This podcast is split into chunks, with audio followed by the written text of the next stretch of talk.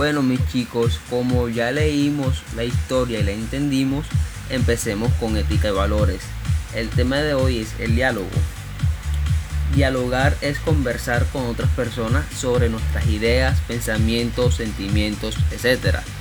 Esto nos permite crear y avanzar en las buenas, correctas, correctas y fructíferas relaciones, sean personales, sociales o profesionales.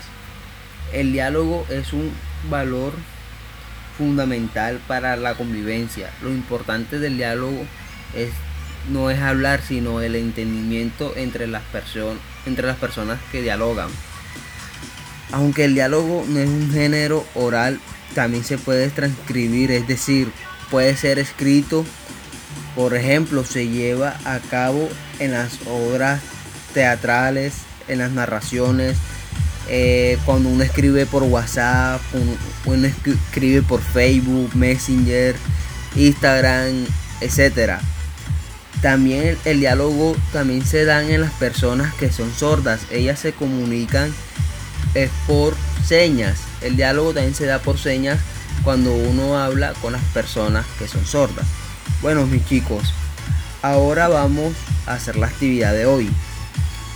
Eh, el primer punto es ¿qué, qué entendieron ustedes por diálogo. El segundo, por qué es fundamental el diálogo en la vida cotidiana. El tercero, ¿qué es lo más importante al momento de sostener un diálogo con un amigo, padre o familia? Eh, cuarto, ¿qué dijo y qué le contestó?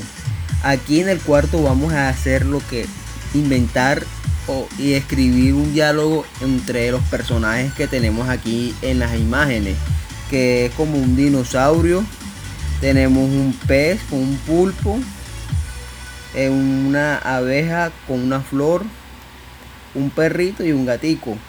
Eh, ya saben chicos, no se les olvide echarle color a los dibujitos. En el quinto punto vamos a escribir en el cuaderno eh, tres consejos para un amigo.